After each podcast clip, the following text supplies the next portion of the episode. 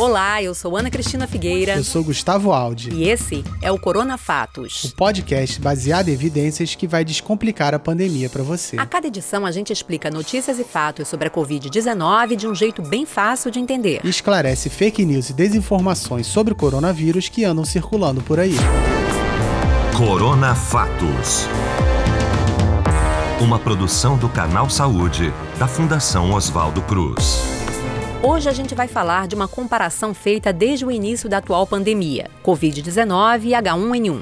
Quais as semelhanças e diferenças entre os vírus que causam as duas doenças? O que faz a doença provocada pelo novo coronavírus causar mais preocupação do que a gripe H1N1? Vamos tentar esclarecer essas e outras questões e, de brinde, ainda vamos falar dos resfriados. Para isso, vamos abordar os diferentes tipos de coronavírus. Você sabia que o coronavírus não é um só vírus? Que esse é o nome de uma família desses micróbios? Pois é, e vamos falar também sobre o vírus que provoca a gripe, o influenza, que também engloba vários subtipos, entre eles o H1N1. E não vamos deixar de fora alguns dos conteúdos enganosos que mais circularam desde o começo da pandemia. A desinformação relacionada a fatos sobre Covid e H1N1. Mas vamos começar relembrando a história recente. Provavelmente você já ouviu alguém falando da pandemia de Covid-19 como se não acontecesse uma pandemia há mais de um século. E isso não é verdade. Ela é sem dúvida a pandemia mais grave dos últimos 100 anos, desde que o mundo foi atingido pela gripe espanhola em 1918. Mas há pouco mais de 10 anos, o mundo viveu outro evento do tipo, a pandemia de H1N1 em 2009. Que a gente vai explicar aqui por que foi um evento bem menos grave, o que não implica em não ser uma pandemia. Como explicamos no episódio sobre dados, pandemia nada mais é do que quando acontecem epidemias de uma mesma doença em vários países do mundo ao mesmo tempo. Então, vamos ao agente infeccioso de cada doença, esses micróbios que tiram o sono da humanidade.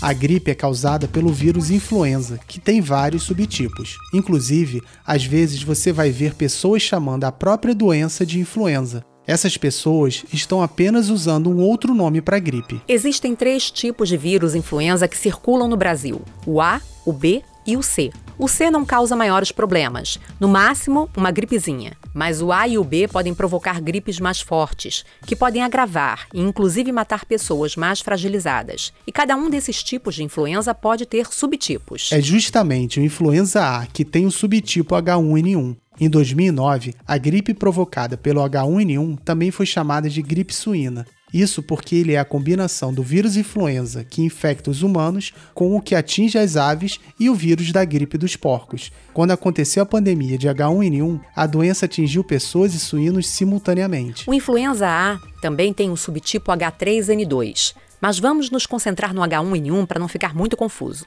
Os vírus da gripe provocam sintomas muito parecidos. A variação do quão fortemente eles se manifestam depende mais da resposta do sistema imunológico de cada um. A maioria das pessoas conhece bem os sintomas da gripe: mal-estar, fraqueza, dor de cabeça, calafrios, dor de garganta, coriza, tosse. Em muitos casos, o paciente pode apresentar também dor articular, dor muscular, diarreia e febre. Sintomas muito parecidos ao de boa parte dos casos de Covid-19.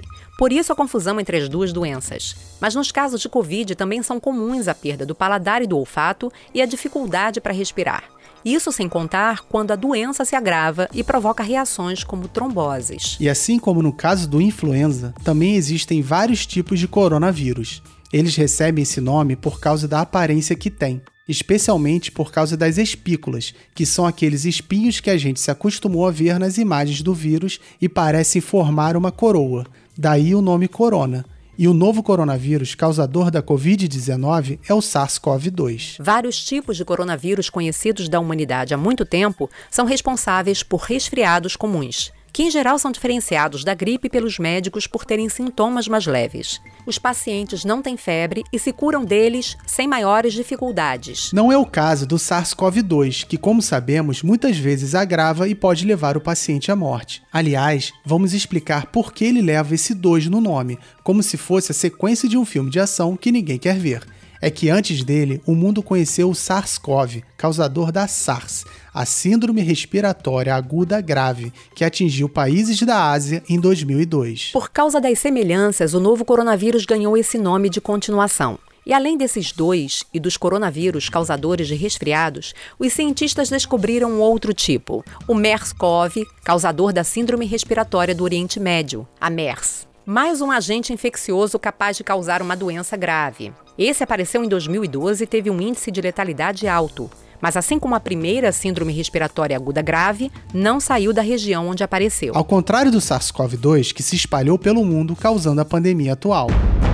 Existem diversos fatores que ajudam a explicar por que a Covid-19 se alastrou e se tornou uma pandemia. Um deles é o fato da transmissão começar antes dos sintomas aparecerem e da possibilidade de assintomáticos passarem a doença. Outro fator é que a letalidade da Covid-19 é mais baixa do que a de suas antecessoras do Extremo Oriente e do Oriente Médio.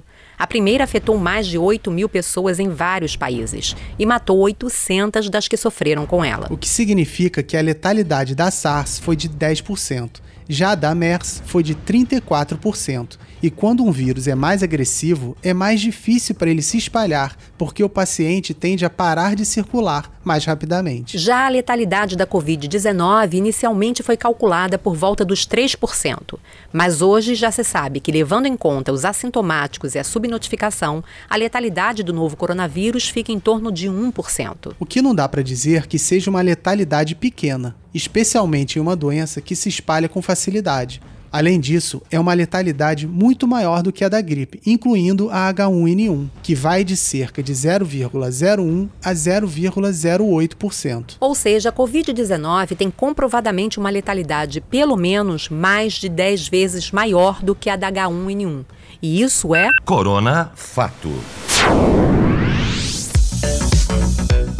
Que nos traz para as fake news que surgiram comparando as pandemias de H1N1 em 2009 e a de Covid-19 esse ano, a maioria delas com o objetivo de minimizar os riscos da pandemia atual. Diversas plataformas de checagem do mundo verificaram que a desinformação nesse sentido circulou em vários países. O maior número de conteúdos enganosos foi desmentido nos Estados Unidos, mas o Brasil também teve a sua cota de notícias falsas e desinformação. Alguns dos conteúdos enganosos mais comuns sobre o tema são os que comparam os números das duas pandemias. Logo nos primeiros meses da Covid, foram divulgadas imagens que comparavam os números de mortes e casos das doenças, tentando afirmar que ambas teriam tido um desenrolar semelhante. Mas a imagem comparava os números de mais de um ano de epidemia de H1N1 com os números apenas dos 24 primeiros dias da epidemia de Covid-19 no Brasil pura desinformação. A verdade é que em julho de 2010, no final da pandemia de H1N1, o Brasil tinha registrado 2.146 mortes pela doença, enquanto até o dia 8 de setembro, segundo dados do Ministério da Saúde, o Brasil já registrou 126.960 mortes pela Covid-19. Ou seja, em cerca de seis meses, a Covid-19 matou quase 60 vezes mais do que um ano de H1N1. No dia 17 de abril, com cerca de dois meses de pandemia, as mortes por Covid no Brasil já tinham superado as mortes causadas pelo H1N1. Além de fake news tentando minimizar o impacto da pandemia de Covid-19, surgiram notícias falsas buscando culpar a China pela pandemia de H1N1. É importante reforçar novamente que não existem países culpados pelas pandemias. A Organização Mundial da Saúde recomenda que não se dê nomes a doenças relacionadas a lugares, justamente para evitar evitar preconceitos. E além disso, esse subtipo da gripe não surgiu na Ásia. Diferentemente do que aconteceu com a Covid-19, que apareceu na China, o primeiro registro da H1N1 foi feito na América do Norte. O primeiro caso foi registrado no México e um mês depois apareceram casos na Califórnia, nos Estados Unidos. Mas apesar da origem diferente, tem uma coisa que a Covid-19 e a H1N1 têm em comum: uma quantidade enorme de fake news absurdas sobre elas. Assim como já aconteceu com outras doenças, ambas tiveram notícias falsas sobre elas ligando seu aparecimento a novas tecnologias, como o 3G, o 4G e o 5G. No episódio passado, a gente comentou sobre fake news que afirmavam que a vacina contra a Covid teria o objetivo de controlar as pessoas usando a tecnologia 5G, uma teoria conspiratória absurda sem nenhuma base científica. E falando em vacina, esse é um dos motivos pelos quais a pandemia de H1N1 não foi tão impactante quanto a que vivemos agora agora. Como explicamos antes, o H1N1 é um subtipo do vírus influenza A. ou seja, é um tipo de gripe. E tanto nos dias de hoje, como quando aconteceu a pandemia dessa doença, nós já tínhamos medicamentos e vacina para a gripe. Os antivirais que já tinham eficácia comprovada contra outras variedades de influenza também mostraram ser efetivos contra o H1N1, especialmente quando dados ao paciente pouco tempo depois do aparecimento dos sintomas. E também já se tinha uma vacina contra a gripe. Quando a H1N1 apareceu, a vacina ainda não protegia contra ela, mas a base do imunizante já existia. E essa é uma vacina que é atualizada todo ano com novas variedades do vírus influenza. Por causa dessas variações, é que os grupos vulneráveis precisam se vacinar contra a gripe todo ano, porque a vacina é preparada para proteger contra as principais variedades de influenza circulantes naquele período. No caso da Covid, nós infelizmente ainda não temos uma vacina pronta e aprovada, nem um medicamento com eficácia comprovada para combater o vírus. Somado a esses fatores, temos a questão de que o SARS-CoV-2 é um vírus novo e por isso boa parte da humanidade não tinha defesa contra ele. Ao contrário do influenza, com o qual a maioria das pessoas nas sociedades de hoje em dia já teve bastante contato. A temporada de gripe é sazonal, ou seja, acontece periodicamente nos lugares. Acontece no hemisfério norte no período mais frio por lá, mais ou menos entre outubro e maio, e aqui no hemisfério sul, mais no meio do ano, nas nossas estações mais frias. Já a Covid, a gente ainda não sabe como vai se comportar. Isso porque a doença ainda é muito recente. Mas tem uma coisa interessante que se percebeu desde que ela surgiu. Por causa das medidas de isolamento social para conter o novo coronavírus, os casos de gripe caíram. Vários países como Reino Unido, Canadá, Austrália, China e Dinamarca registraram uma redução nos números da temporada de gripe. A diminuição coincidiu com um período de isolamento social. Então, podemos dizer que existe uma coisa semelhante entre a H1N1 e a Covid-19, além de parte dos sintomas os métodos de prevenção. Lavar as mãos com frequência, usar máscaras e evitar aglomerações em lugares mal ventilados ajudam a prevenir as duas doenças. Mas as comparações das pandemias de H1N1 em 2009 e de Covid-19 em 2020, que tentam minimizar os impactos do novo coronavírus, são. Corona Fake. Fake.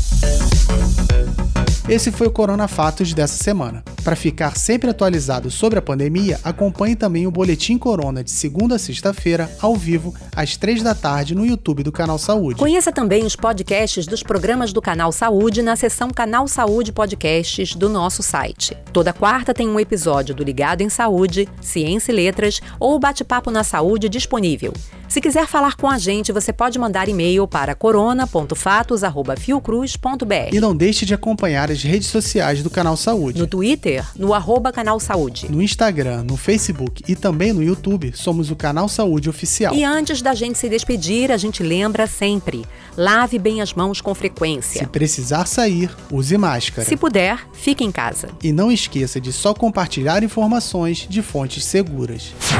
O Corona Fatos é apresentado por mim, Ana Cristina Figueira. E por mim, Gustavo Aldi. O roteiro é do Gabriel Fonseca. E a produção, de Valéria Mauro. Edição e finalização, Marcelo Louro. Arte, Marcelo Viana. Corona Fatos. Uma produção do Canal Saúde, da Fundação Oswaldo Cruz. Isso aí, um abraço e até semana que vem. Obrigada, pessoal, e até a próxima.